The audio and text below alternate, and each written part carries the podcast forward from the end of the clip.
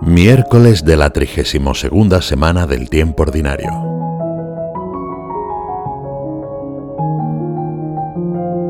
Jesús, Maestro, ten piedad de nosotros.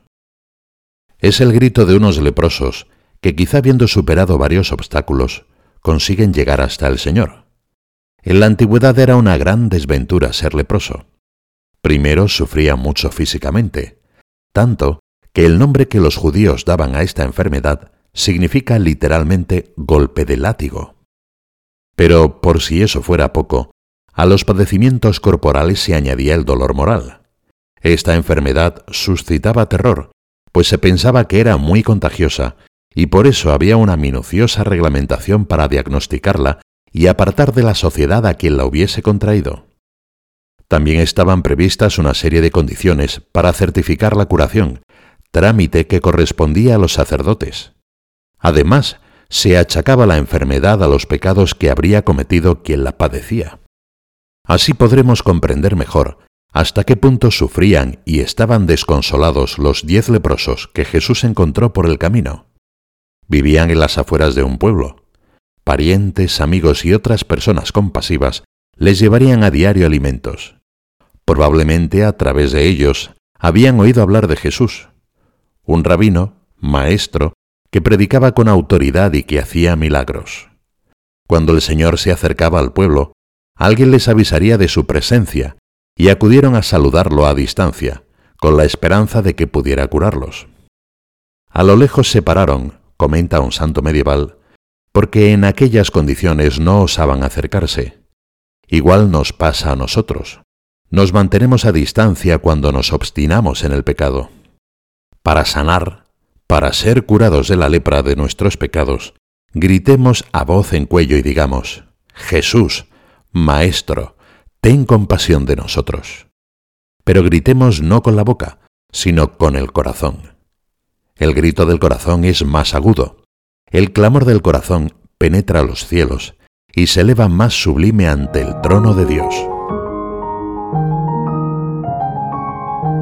Los leprosos claman para que Jesús los cure. El Señor les dice que vayan a presentarse a los sacerdotes, que eran los indicados por la ley para constatar una posible curación.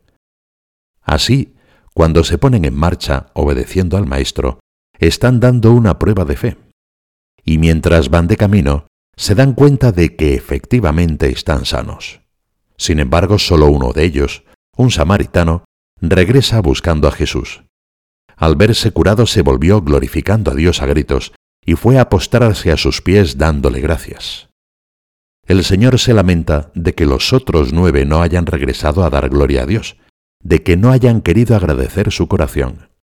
Dice al samaritano, Levántate y vete, tu fe te ha salvado. Contemplando el Evangelio de hoy podemos distinguir dos grados de curación.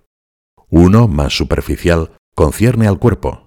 El otro, más profundo, afecta a lo más íntimo de la persona, a lo que la Biblia llama el corazón, y desde allí se irradia a toda la existencia.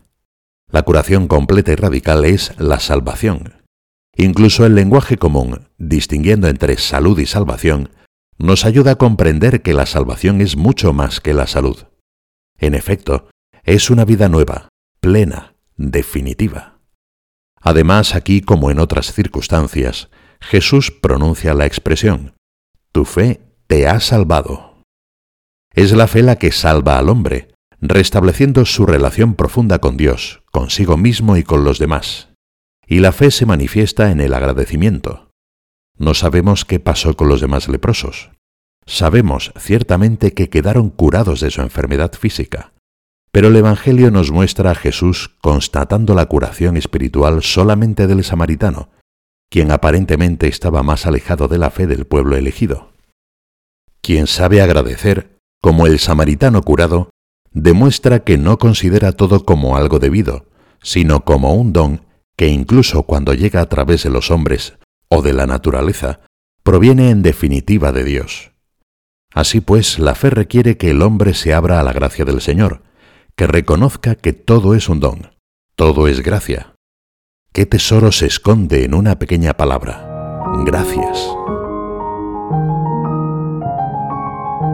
Dad gracias en toda ocasión. Esta es la voluntad de Dios en Cristo Jesús respecto de vosotros. La antífona de la misa de hoy, tomada de las enseñanzas de San Pablo, nos invita a manifestar frecuentemente nuestra gratitud al Señor.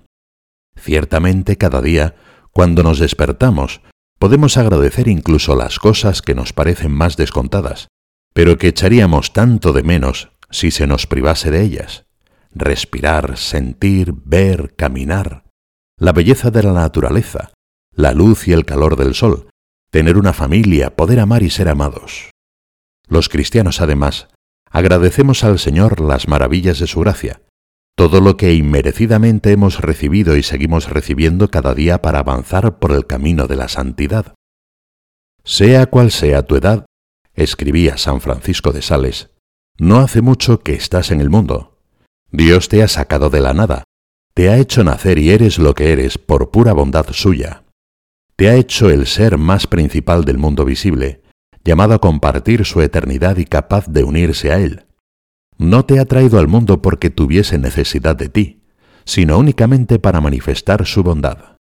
Nos ha dado inteligencia para que podamos conocerle, memoria para que nos acordemos de Él y voluntad para amarle la imaginación para que nos representemos sus beneficios, los ojos para admirar las maravillas de la creación, la lengua para alabarle. Te ha hecho imagen suya. Piensa en todo lo que Dios te ha dado en el ámbito del espíritu, del cuerpo, del alma. Te ha dado la salud, el bienestar, los buenos amigos. Te alimenta con sus sacramentos, te ilumina con sus luces, te ha perdonado tantas veces. Qué bonito es lo que decimos cada día en las preces, decía San José María. Podéis emplearlo como jaculatoria. Gracias tibi Deus, gracias tibi. Porque si damos las gracias, Dios nos entregará más.